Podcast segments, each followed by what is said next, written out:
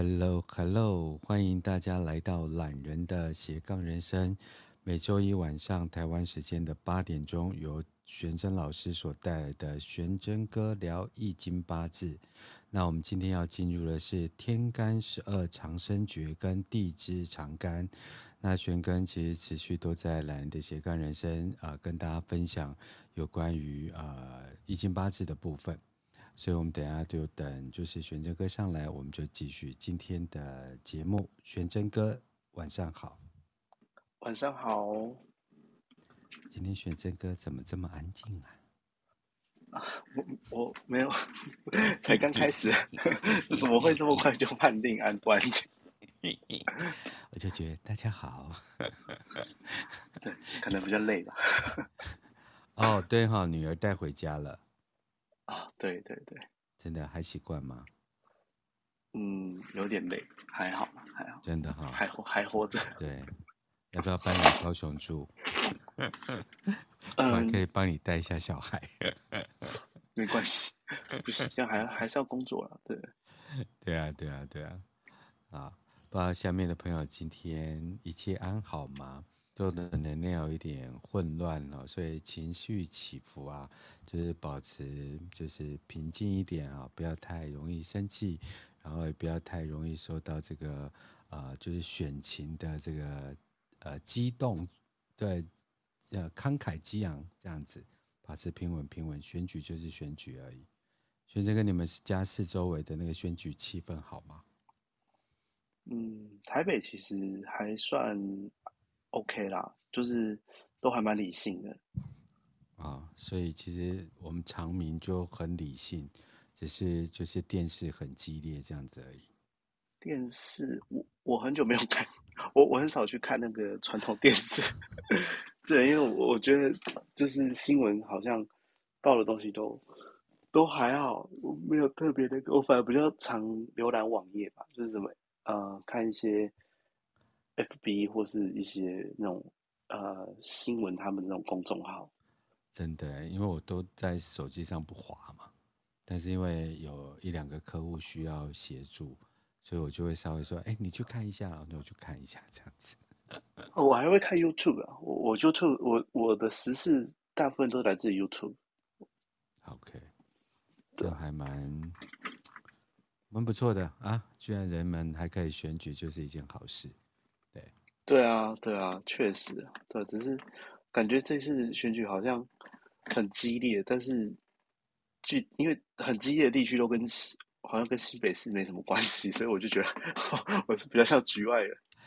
可是我觉得这次选举的差距有一点大，所以选的没有很激烈。选举差距很大，是说那个民调差很多，就是就是竞争者差距都有一点大。哦，所以就没有太激烈，就连台北市我都觉得还蛮明朗的这样子。嗯，台北市应应该是蒋先生吧？感觉他民调超高。OK，好，我已经感觉呃，我已经感受到你的意向。那新北也很很安静啊，对。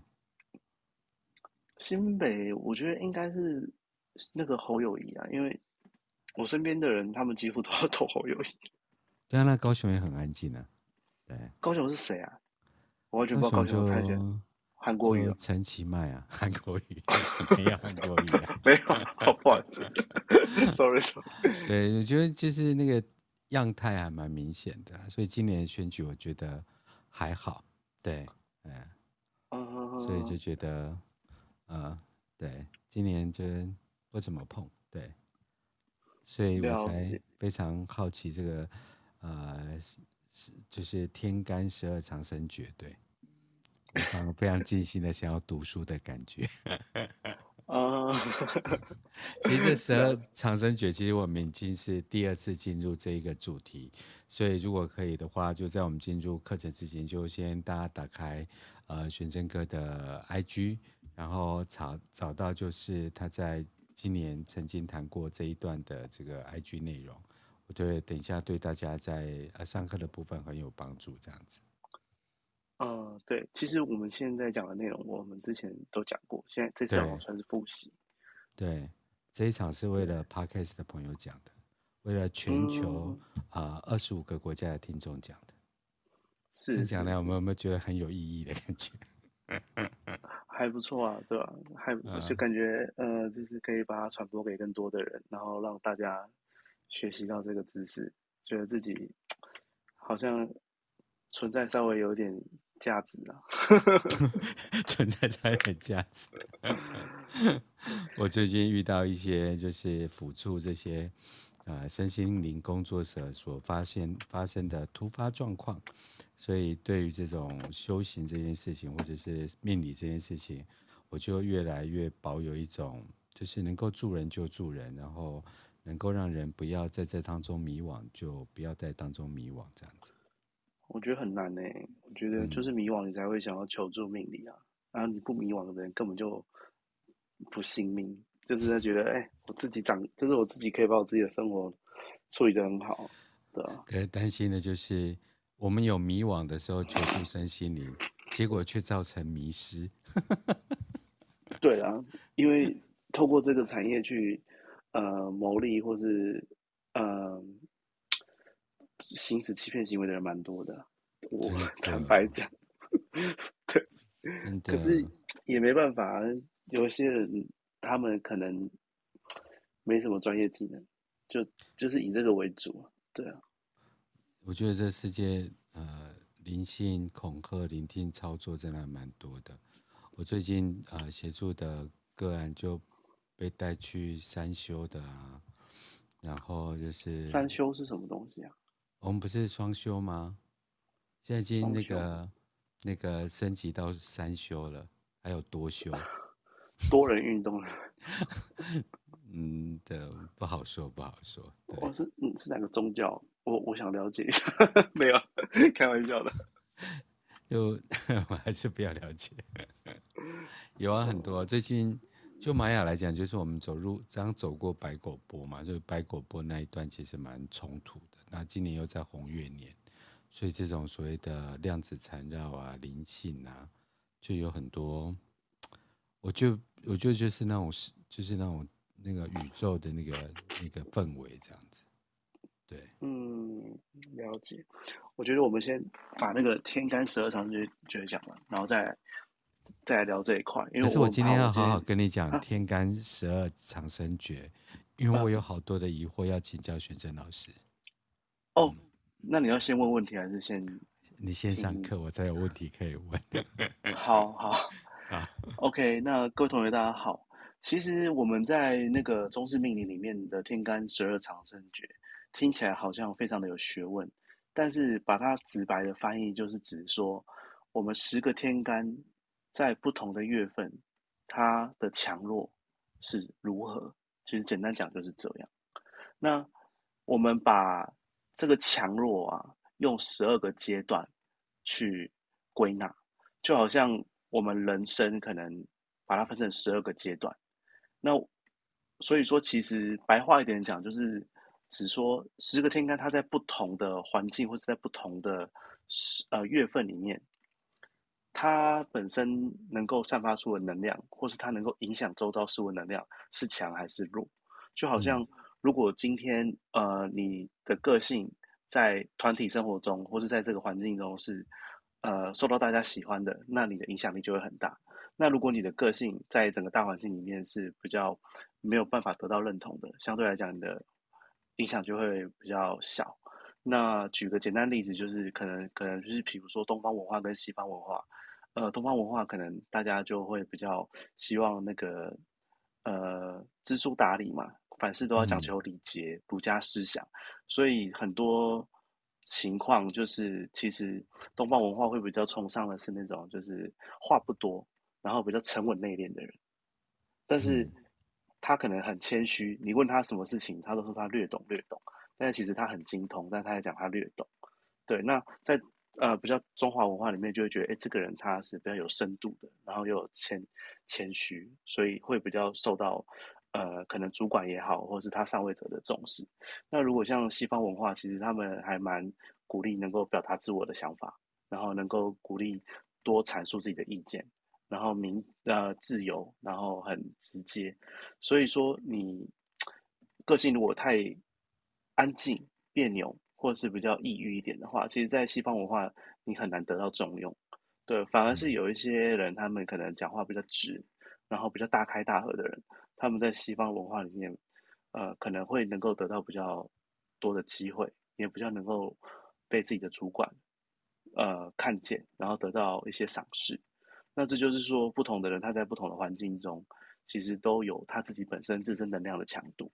那所谓的天干十二长生诀，就是在讲十二个天干，呃，对，十个天干在十二个月份里面，他们所处的状态是如何。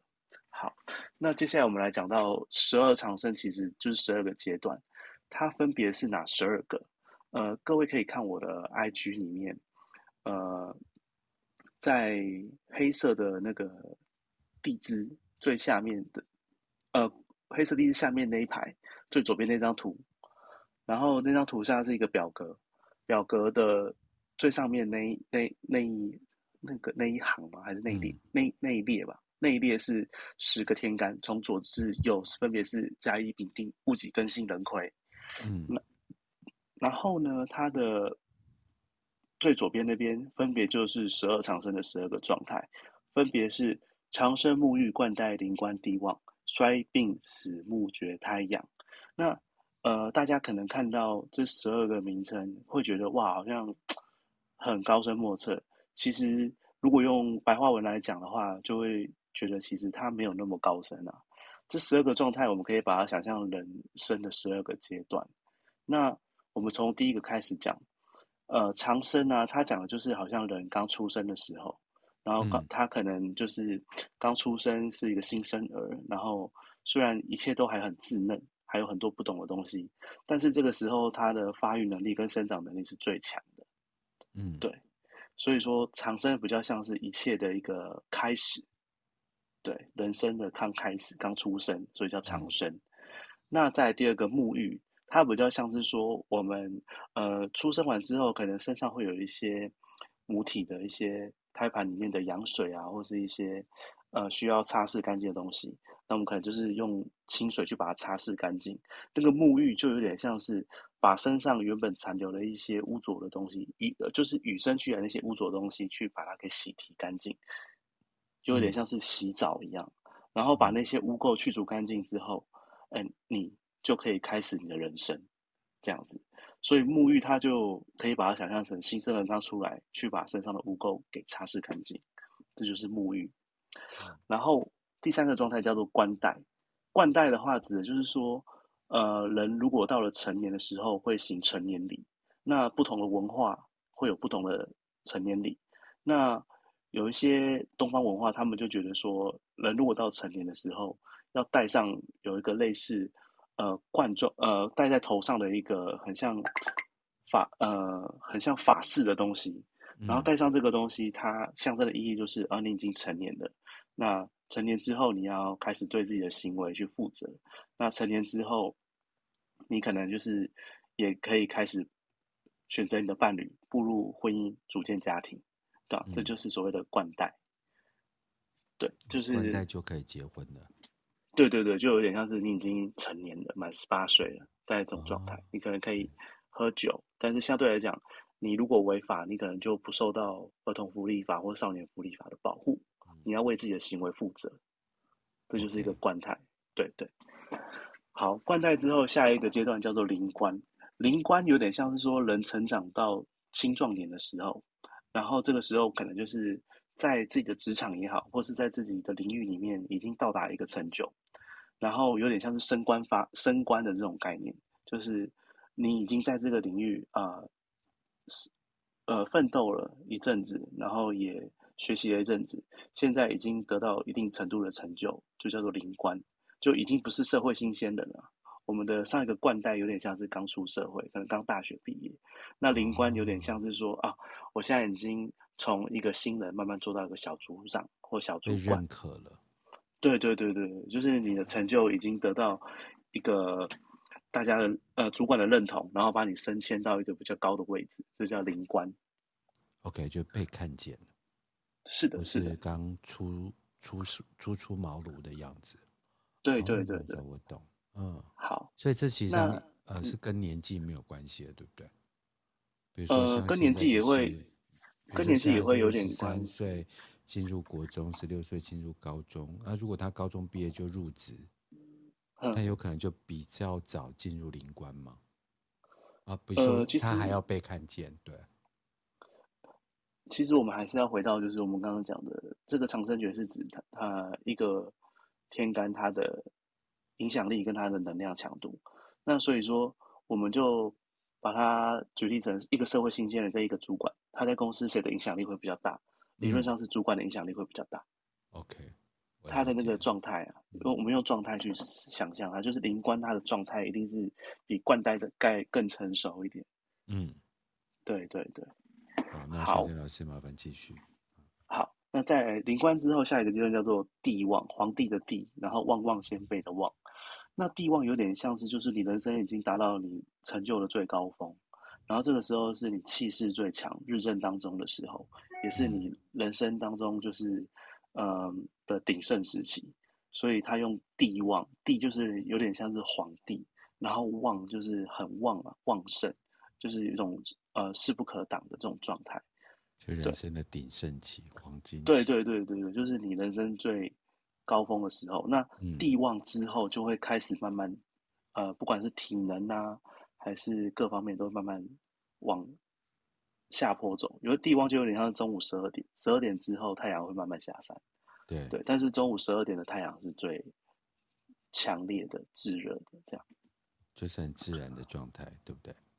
是的，是的，嗯，好，然后地旺之后再来是衰，衰的话，它指的就是说地旺之后慢慢的走下坡，也有点像是说，哦，我们人已经一个状态走到了极致，走极致之后物极就会开始产生地反，对，所以这个时候就开始慢慢衰落，嗯、对，好，衰的下一个重要它叫做病，生病的病。嗯就是只说你已经衰弱到有点像是生病了一样，就是你的生理机能已经没有办法正常的运作。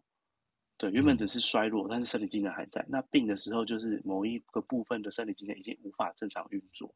那这时候基本上就是有点像是退休啊，或是回归平静啊，或是呃已经没有办法有一些生产力。对，嗯，这个时候的状态叫做病。好。病在下一个状态叫做死，死亡的死。那死顾名思义就是、嗯、意思有点像死亡一样，就是这个时候基本上你已经呃不算退休了，而是你已经连退休享受生活的这个本体都不在了，就是你本体已经完全没有办法有任何的行动能力。这个时候就是所谓的死。嗯、那死的话，它这个时候可能就是。属于一个蛮虚弱的状态，对，就是基本上已经是在你有生人之年当中最虚弱的一个状态。所以死之后呢，它的下一个阶段叫做墓，就是坟墓的墓，就是人死后，然后大体进入坟墓，然后进入坟墓之后呢，就是有点像是你已经与世隔绝，你已经在自己的棺材里面，嗯，所以就是。死，你至少看得到肉体。进入坟墓之后，就是你已经看不到他了。他就是在一个他专属的空间里面，就一切只剩回忆。对对对对对。然后墓的下一段叫做绝，绝的话就是有点像是身体已经开始腐烂，然后呃，已经慢慢开始就是从三维度的空间消失了。对，嗯、对，绝就是身体整个腐烂啊，然后已经完全不存在了。对对。然后绝了之后，下一个就是胎，胎就是说你的身体虽然腐烂了，可是你的意识可能还在，但是你的意识可能就是会从另外一个新的呃母体或是新的那个受精卵开始慢慢在孕育，嗯、这就是所谓的胎的状态，胚胎啊，对。嗯、然后再来是养，养的话就有点像是我们人从受精卵慢慢。就是在母亲怀胎十个月的这个过程，就是哎、欸，这个时候慢慢孕被孕育，然后吸收养分，然后这个时候有很大的的依赖，然后才能够成长，对，这就是所谓的养的这个状态，对，所以说它其实整个十二个状呃十二长生，这是十二个状态，如果你用人的一个生命周期去思考的话，就会很明确知道说它要表达的意思是什么。就长生沐浴，冠带灵冠帝王，衰病死木绝太阳，这就是十二个状态。学生可不可以请教，这跟我们的十二个月啊，或是我们每天的十二个时辰，也可以依照这十二长生诀的这个角度来看我们一年的十二个月，或者是一天的十二个时辰，二十四个小时，呃，二十四个小时，对。呃，我我我觉得可以，但是有个前提，就是我们一定要先有确定说，我们今天要有个主体，就是比如说。嗯像十二长生诀，它是以日天干，对，就是十个天干为主体，对，然后去判断它在不同的阶段跟时间点的强度。哦、那所以说，我们如果要把它当做是时间或者一个月份，哎，您您刚刚说月份，对，时间或月份是可以的。然后，可是通常一般来讲的话，就是这个时间或是这个月份，它一定会对应到某一个五行。或是某一个天干是这个时候对他来讲很强，嗯、或是哎这个时间点对他来讲很弱。比如说白天火这个五行当然就很强嘛。对。但是但是太阳下山天黑之后火这个五行就会比较弱，所以我们也会感觉啊晚上天气通常都比白天凉爽一点。嗯。那相反的，就是白天水这个五行一定也是比较弱的。嗯。但是到了晚上之后啊水这个五行就会慢慢比较强。嗯。所以说，我们可以把它当做月份也好，时间也好，但是就是我们要有一个呃主体，然后对，再把它带进去。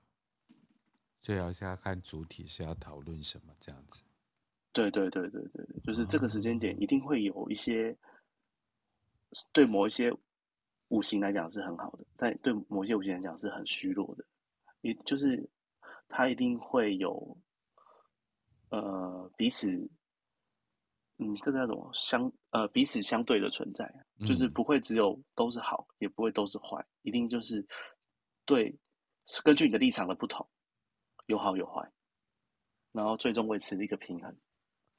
其实我可不可以再请教一下，因为我们现在就不入那个论命的那个角度哦，这个比如说像、嗯、呃，比如说像张忠谋啊，他一直到年纪很大，在就是你刚才所讲的这个所谓的十二长生的部分，他在。地旺的这个地方，看来似乎延续的很长，在事业的部分，或是像呃郭台铭，就是那种就觉得好好像一段时期很长，让人家没有去看到他生理上的衰老啊、生病啊，甚至是啊、呃、没有办法有主动的贡献度，而需要到别人的协助，在呃病跟死这一段，哇，这个是因为个人的。就是命上的一个特质所显现的吗？嗯，其实就是一个每个人都有每个人的格局高低啊。嗯，那有些人他格局是比较好的，他在整个社会还有整个历史上面的影响力就会比较大。嗯，通常能够在历史上面留名的人，他们的八字一定有他们的独到之处，还有他们的可取之处。嗯，那所以说。就好像人也人也有分伟人跟平凡人，嗯，对。那我会觉得，就是成就比较好的人，他们一方面是自身能力也不错，二方面是他们、嗯、呃的个性也适合这个大时代，嗯，对。因为每个时代他需要的，他需要的人其实不太一样。如果说今天春秋战国时代，其实商人。意义就不大，但是反而是那些武将嘛。三国时代有那么多啊有名的武将或军师，就是你越懂得如何杀戮，你的影响力就越大。可是像那些春秋战国或是三国时代那些非常了解杀戮的人，他们在现在这个呃，我们生活在我们现代，其实他们也不见得有那么大的影响力。对，他们甚至他们有可能就是从军嘛。那有可能是杀人犯嘛？嗯，也也有可能是其他的，也有可能是杀猪的啊，还是什么的，刀法很厉害。对，所以这实际上跟时代背景也有关系。对对对，其实，呃，我觉得有一句话讲得好，叫做“时势造英雄”。对，对，英雄他不会自然存在，就是他一定是天时地利人和。嗯嗯。我还有一个想请教的部分，就在这十二长生诀里面，就现在的角度来看，我觉得他在呃长生之后的这个沐浴啊，他居然把洗澡这个东西。的语词放在这里面，我我我还觉得蛮特别的，因为你是说，呃，小孩子出生期待他长生啊，或者希望他长大成人到冠带啊，希望他能够被赏识到灵官啊，希望他人生走到最高峰。可是我觉得这个沐浴、这个洗涤这个概念，它是不是除了就是外表的这些洗澡啊，把就是你这个呃就是呃美玉。可以从这个石头里面可以显化出来，所以这个沐浴是不是代表，也就是等同也有什么教育的部分呐、啊，或者是这个所谓的教养的部分，或是给他一些活在这世上所要的一些基础功的部分？嗯，有啊有啊，你刚刚讲的这些都包含在沐浴里面，里面没有错。啊，对。还有一件事情，是我也发现到，就是说我们从长生沐浴、冠带灵官地旺到衰病死木。到绝胎养这个部分，是不是在这些八字里面，他也呃注重这个人的这个轮回的部分？因为他最后又重生了嘛，对不对？对，没有错，它是一个轮回，没有错。啊，因为养后面其实就是接到长生，对，对，所以它其实上是有轮回的概念，对，嗯，因为我们中华文化易经里面，它就就是一直在讲相生。相克，嗯，那其实轮回它就有点像是相生，就是，呃，你最终的终点也会是你的原点，嗯，对。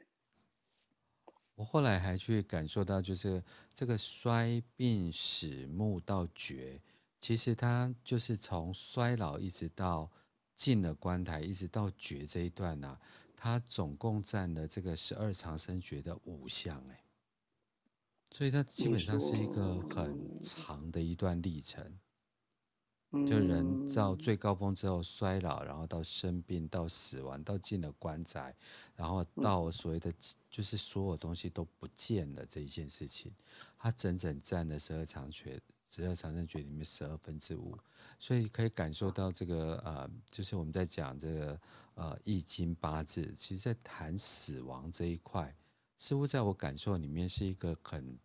重要的觉知觉察，就比例上、嗯、对。其实我觉得他们应该是在讲，要怎么讲？就是他们会尽量把东西跟我们他们现实生活中已经客观存在的东西去做互相的对应。嗯，这是中式命理它一个很大的特色。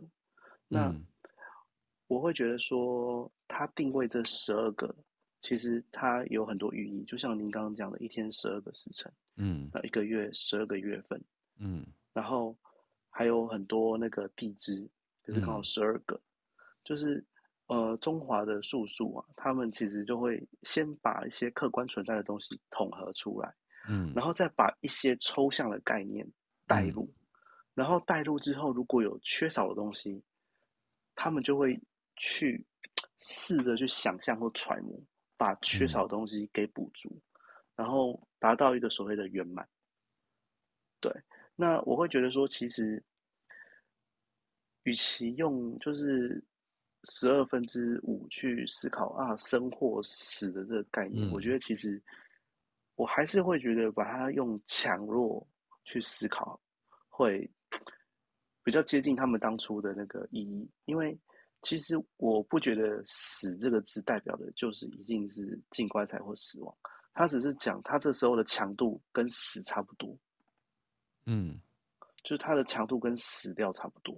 但是我们如果只用中文字面上面的意义，我们就会想象说，哦，我印象中看到的死、死亡或是死人，好像就是生命逝去，完全没有办法有任何的那种动呃行动能力。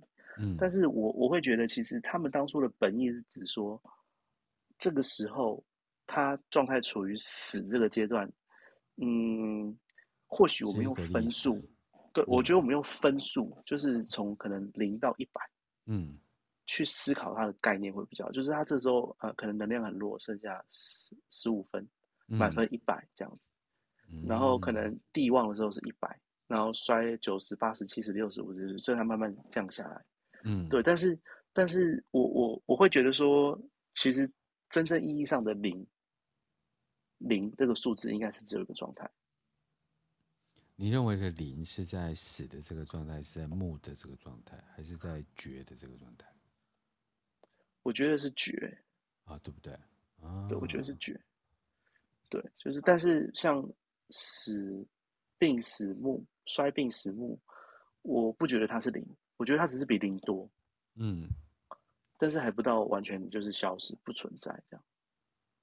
对，因为我这这一次在上这一堂课，跟上一次在。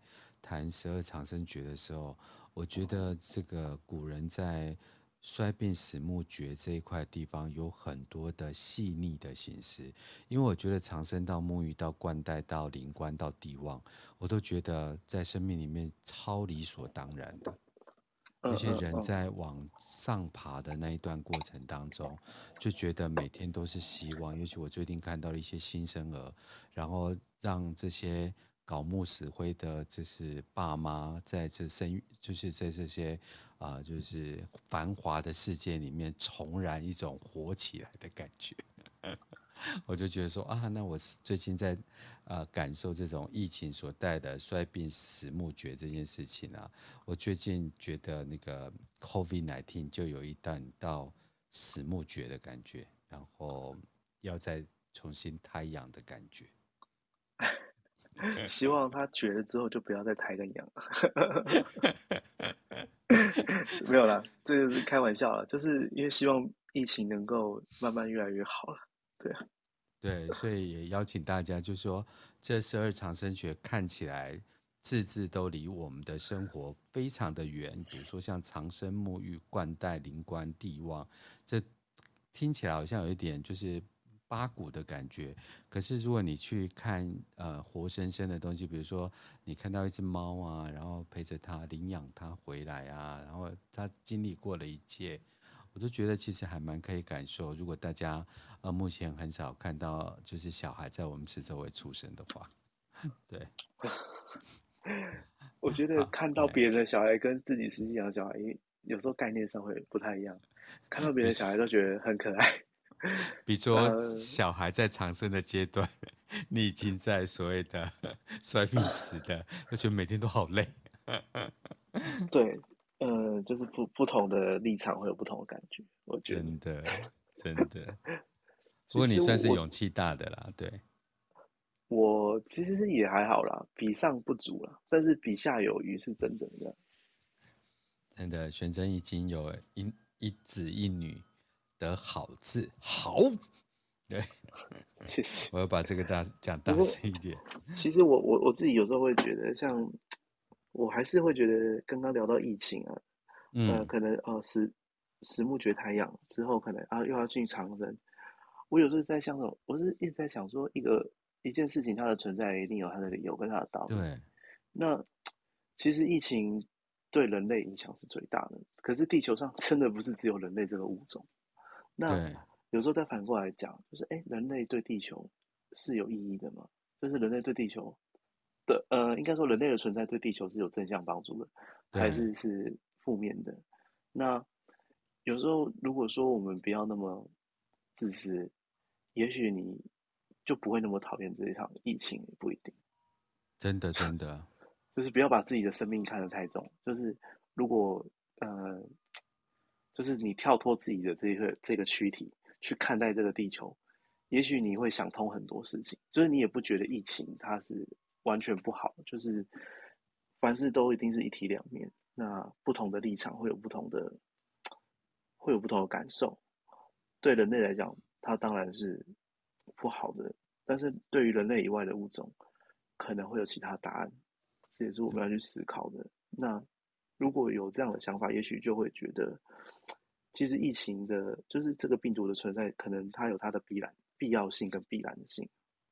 嗯，那长远来看，其实对人类还是好的，因为我们一直在强调中华的一些文化跟哲学思想，他们都是一直相生嘛，木火土金水，嗯、木火土金水是一直相生。嗯，那如果今天这个五个。这个五行如果其中有一个五行它完全消失的话，其实另外四个五行也会同时不存在。对，就是我们没有办法只让自己好。那、嗯、其实我们把它反映到，就是我们人类人类的现在国际局势也是一样，就是呃，如果说某一些国家。先进国家，他们占有太多的资源，嗯、跟他们拥有太多的优势，嗯，其实间接来讲，最终也会伤害到他们。哎、欸，你讲这件事情超有道理的，嗯，对，因为你你你不可以无条件的只让自己拥有，你懂吗？就是你要适当的去分享，因为没没有一个物种，它应该要被没有一个物种，或是没有一个文化，或是没有一个人民应该要消失，对。我们都不可以这么理所当然。对，但是但是，有一些人他们可能已经享受好现在现阶段拥有的这些好处，或是他拥有的这些文明，嗯、或是他拥有的这些既得利益，他会、嗯、他会觉得，他会觉得我是可能原本一个月赚一百万，我后来变五十万，他会他的那个感受可能会觉得很舍不得。可是也许这五十万。分享给一些弱势的人，他们可能可以从死亡的边缘让生命继续延续下去。就是，嗯，就是你牺牲你一点点的享受，其实你可以拯救很多生命。但是有有时候，大部分状况就是他连这一点点吃吃这一点点苦都不愿意，所以才会有这么多的纠纷吧，跟战乱。真的，那其实只顾自己的当下，你也是在摧毁你自己。因为其实呃，大家如果知道我有把就是身心灵跟所谓的一些占卜命理，就是进入呃公司辅导的阶段。那其实我们现在在这个阶段，其实看到的。我们现在在荧幕上跟电视上所看到，其实上是台湾生态里面极度表象的东西。我如果举几个例子给大家参考啊，就是我们今天在讲这十二长生诀的事情啊，有关于就是我们似乎这个疫情已经到了病死墓诀这个这个这个这个阶段了。那我今天就是跟一个呃高雄很有名的餐馆啊、的饭店的，就是总经理吃饭。然后其实他在背后，就是我们大家都觉得疫情开了以后，餐饮服务业或是饭店业会大大好。那大家能够去知道，就是说，其实这个产业跟产业之间的拉扯，比如说整个呃台湾的主要的呃科技产业往南移这件事情啊，南部的呃大部分的这些服务业的呃人口啊，全部都因为政府的关系移进了科技业。然后大家认为说说啊，这个是人民自由的选择，但我我会跟大家讲，很多是来自于政府在呃，就是运作这个经济里面，我觉得还可以再检讨的部分。原因是因为呃，现在台湾的服务业的人口啊，其实本土的人口其实要去从事服务业的是非常少的。所以，可是饭店已经开这么多，而且很多都是优质的饭店，他们现在的客房使用率都只有一半。原因不是他没有办法再往上升，因为他招不到员工进来。那中间的过程当中，我们在跟国外的建教合作，就是国外的学生来台，一方面读书，一方面就会进入服务业，去这些呃，就是星级的饭店里面去做服务，甚至是学习。未来他们会回去，或者是留在台湾，变成台湾的中介干部。可是政府来了一道命令说，从此以后。呃，他有一个时间点呢、哦，就是说，呃，来台湾建教合作的外国学生不得从事服务业，必须进入科技业。我就觉得这个东西是否有去笔试过，或真的是去询问过这些台湾产业在人才需求上的必要性跟完整性？可这道命令等同于他判死了。台湾的服务型产业，在未来两到四年之后，它获得不了国际人才。其实我觉得，这个东西就是回到我们一开始讲的概念，嗯、就是说，人类永远都是替人类着想，人类很很少替人类以外的物种着想。嗯，那国当然国家也是要保障自己人民的权益。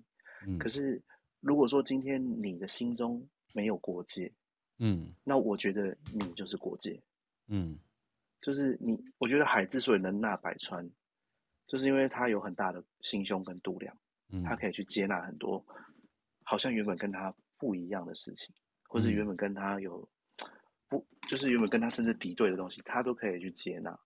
那我会觉得说，其实现在已经全球化了，嗯，就是我们每一个地区或是每个国家，它在这个地球上的生产链里面都有它的必要性。就比如说，我们产的某一个特定能源，嗯，或是某一个天然资源，刚好能够供应给全球。然后全球其他国家可能他们的其他的资源或能源可以供应给其他人。我我觉得其实地地球已经是全球化分工了，对，没有没不是我我觉得每个人其实都是彼此的，都是彼此的帮手了，嗯，而不是说好像为了我的生存，我必须要剥削你，我才能生存。其实并不是这样的，嗯，就是这样子的方式，还是回到我一开我刚刚有讲到一句话。就当你在，当你在只为自己着想的当下，其实就是在摧毁你自己。你可以懂我意思啊，就是你乍看之下你在保障你本国人民的的权益，权益，对，但是其实你在摧毁这个国家。真的，就是长远来看，其实甚至我觉得也不要有国家的概念，但是这真的太难了。地球村，对，对，真的太难了。就是如果今天。中国人不觉得自己是中国人，美国人也不觉得自己是美国人，大家都是地球人，其实不会有那么多问题。真的，真的，真的。对，可是自私是人的本性啊，就是我们要完全做到那一步，其实 那个是一个，那是一种境界。但是我觉得，实际上可能没有办法，短时间内还没有办法达到。那有一种状况就是。可能人类整个文明重新被摧毁之后，大家 可能会稍微比较团结，因为大家都快死了，会彼此想说要怎么活下去。就人类的人口这么惨吗？一 直要到死了才要互相协助。那地球的资源是固定的，那如果人口一直变多，资源就会不足。这件事情我又再重新，呃，因为智商的关系跟顾问的关系，所以。有时候进入进入一个产业，已经不是一个单一型的产业，而是你会进入一个就是说区域型的政策跟联盟。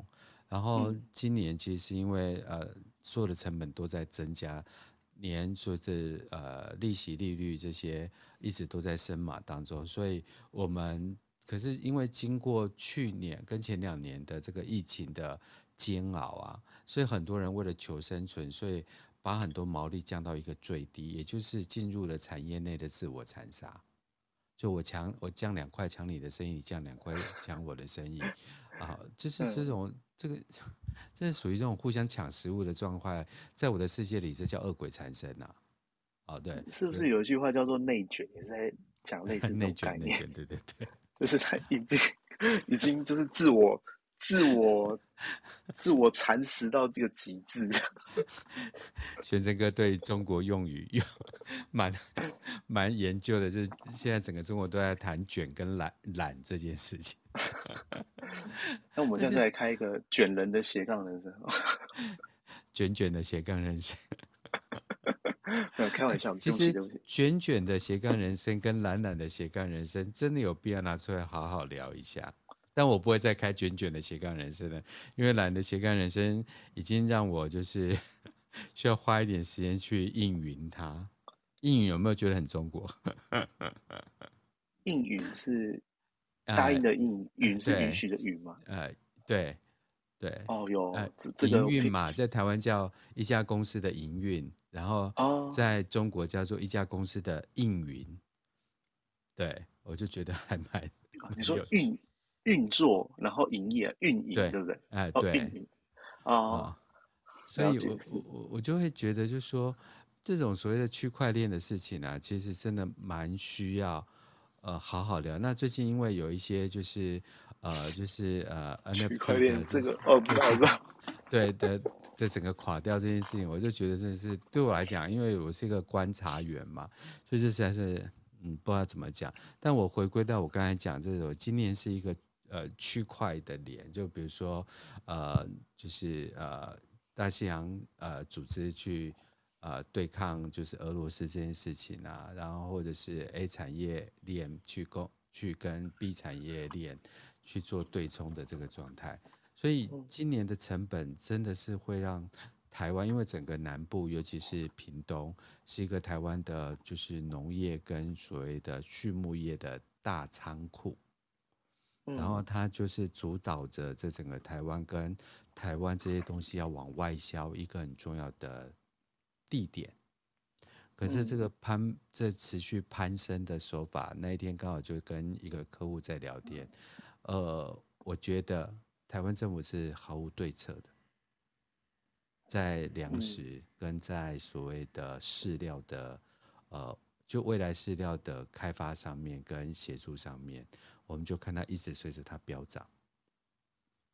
然后现在台湾有，现在台湾也是有受到那个粮食一些饲料的影响嘛？嗯，对，比如说牛啊、猪只、鸡，然后鸭，当然呃认为就是说啊，我们现在鸡很少啊，其实。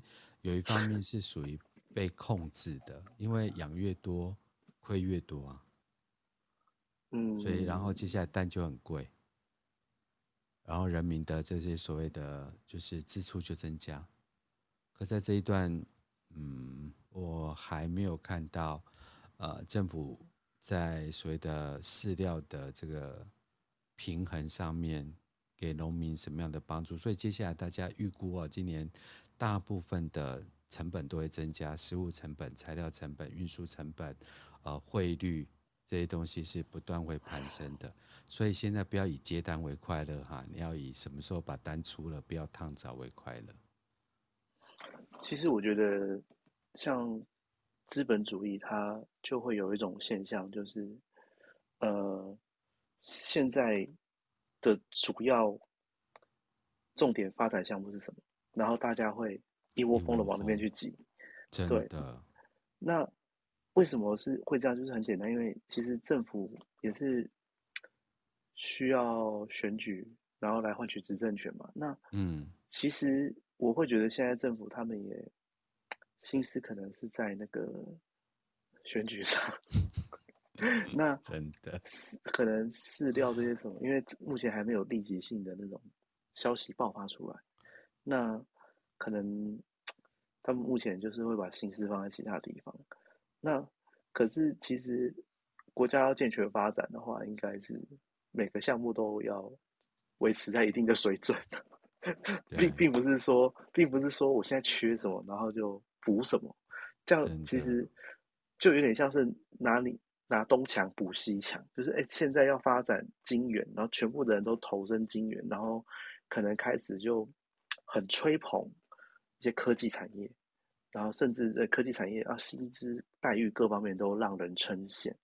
可是好，如果今天所有的人都跑去做这个方面的产业，那真的就没问题吗？那那我以后粮食要进口还是怎样？还是就是其实要均衡发展，就是还是回到中华文化，就是他们 他很很一直在追求平衡跟均衡。你你你今天让某一个东西完全的凋零。完全的被剥削，其实在摧，间接是在摧毁你自己。嗯，这是民主制度很容易发生的状况，因为就是会有一个主要风向，会有一个主流风向。那，嗯，但是共产制度当然问题更严重，尤其是当权者如果他们很贪心的时候，那下面的人可能会被剥削的更惨。没错，对每个制度，每个制度的。利害关系，我们能做的就是让自己在每个制度都是那个要怎么讲，既得利益者。我觉得只能这样做。好，先生，我们在这一段，其实我觉得我很开心，把这个就是呃八字的部分，在十二长生诀的部分跟生活能够呃慢慢连接上，让现在的年轻人不要跟这些太脱钩。可是，先生，我们在这个呃就是。呃，十二长生诀跟就是呃十天干这个部分怎么样去做连接？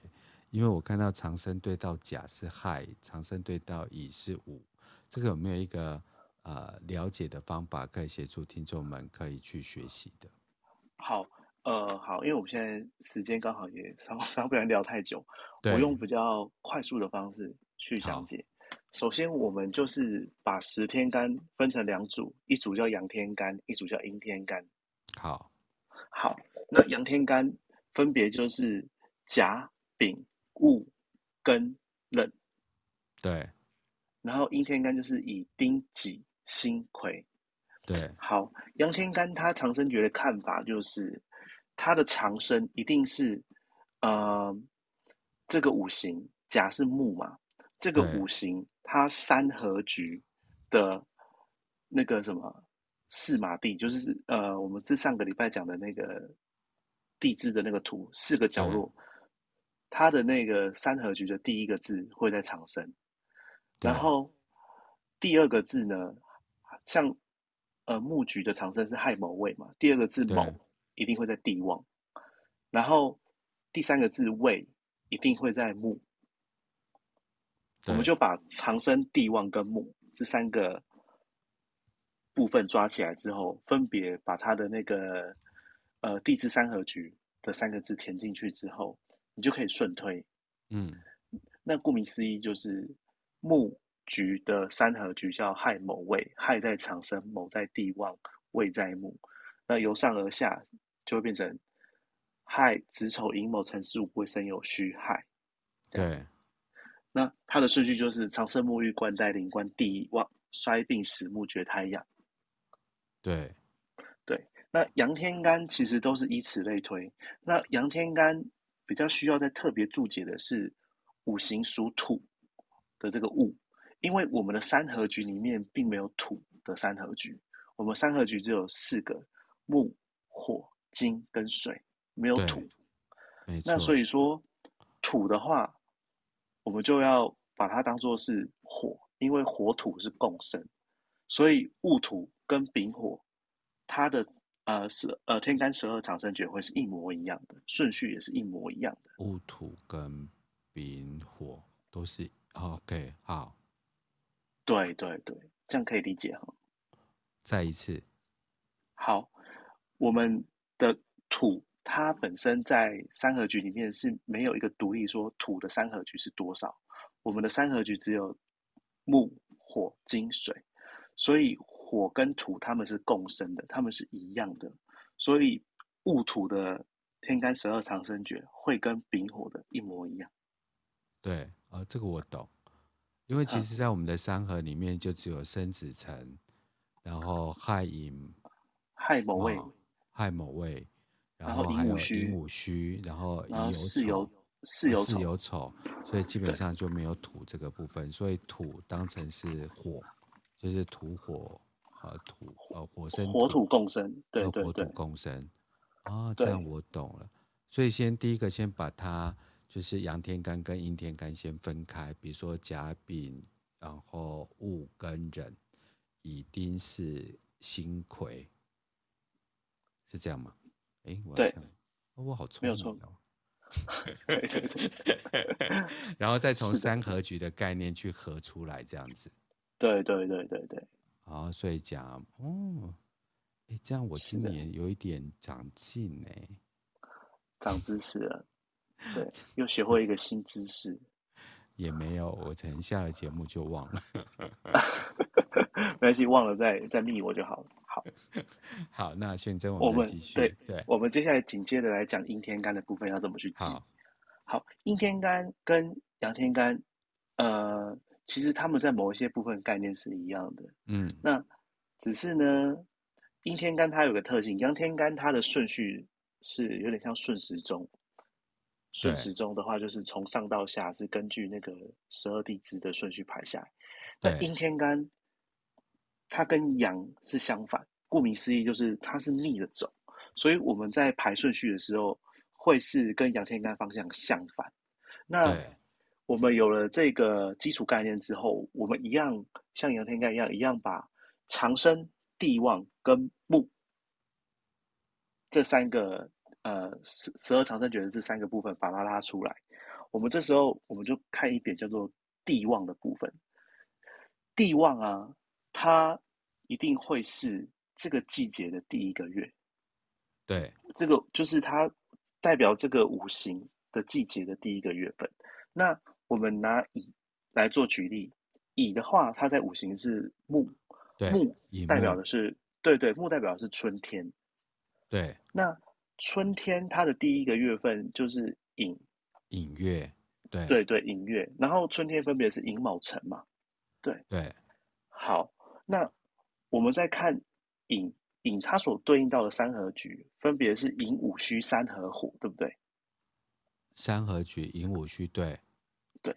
好，所以说寅它对应的三合局现在是寅午戌，所以我们就逆着从地旺看到长生啊，所以就寅午辰，然后巳午，对，戌的话会在木，一样是那个长生、地旺跟木这三个字，或是三合局的那三个字，对，可是它是反过来的，就是寅会在地旺位，然后。午的话在长生位，戌的话在木，然后我们把这三个字排出来之后，我们就把十二地支的顺序倒着填上去，就会是它那个阴天干的天干十二长生诀的顺序。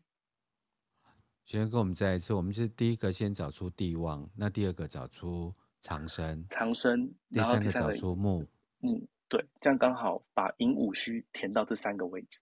这时候在逆时针的走法，哦，对对对对对，好是呃，就是听 Podcast 的朋友呢，或者是听 Clubhouse 的朋友，在你们回放的时候，你不了解这个部分呢，请打开玄真老师的这个就是呃 IG，然后查看两个地方，一个就是呃十二啊就是十二长生诀对十天干的部分，第二个再往前去推到地支的。三合的部分，借由这两张表，然后一个是从顺时针的概念去看它，一个是从逆时针的去看它，然后多反复练习听几次，然后有问题的话就可以私讯玄真老师。对，好，可以，只是我可能有空才会回，不会马上回。哎，对我们我们没有那么及时，对，啊、对，不好意思。但是这一段其实。其实真的要多反复练习。其实就跟我去年主持节目的时候，其实学生在跟我讲的时候，其实还绕很久。可是我今年就是听学生老师在讲，就是抓几个字根字要，反而学起来会非常的快速。然后。因为我已经把自己的节目设定在就是洗碗也可以听啊，就是扫地也可以听啊，所以啊，就是一种比较生活形态的知识型 podcaster。但如果你们要真的很认真的一堂课一堂课学，其实想跟玄真老师学，就是呃易经八字，也可以就是私讯玄真老师。对，嗯，他现在也比较忙了，对对对。对，所以学生，我们今天也来不及讲地支长干嘛，对不对？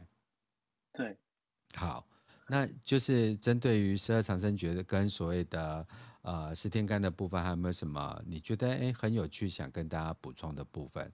我们现在时间剩下两分钟。嗯，要补充的部分就是那个其余的阴天干，就它的带法就跟刚刚我们举例的那个乙木是一样的。对。对，然后一样是，对，一样火土共生哦，所以说己土它会跟丙呃丁火是一样的。嗯，要记住三合没有土就对了。对，没有土这个局，对对，所以用火局来看它就可以了。是是是是是。哎呦，我今天真做了一个蛮不错的助教呢。优秀优秀优秀优秀哦，yes。好，那我们现在时间来到啊、呃，就是啊八点五十九分。再次谢谢 Clubhouse 的朋友，每个礼拜一台湾时间呃晚上八点钟，然后听我跟玄真来谈玄真哥聊易经八字。那我们现在已经进入了天干呃十天干十二长生诀。那下礼拜我们继续把地支长干再补上来。那我们中间过程都会。啊、呃，谈一些时事啊，或是生活类别，从就是易经八字的角度来看它，也希望对大家在生活面上，让这个所谓的古老文化呢，能够有一种新的观点来看人生。再次谢谢玄真老师，也谢谢 Clubhouse 上面所有的朋友。那我们今天节目就到这边结束，谢谢大家，拜拜。谢谢大家，拜拜。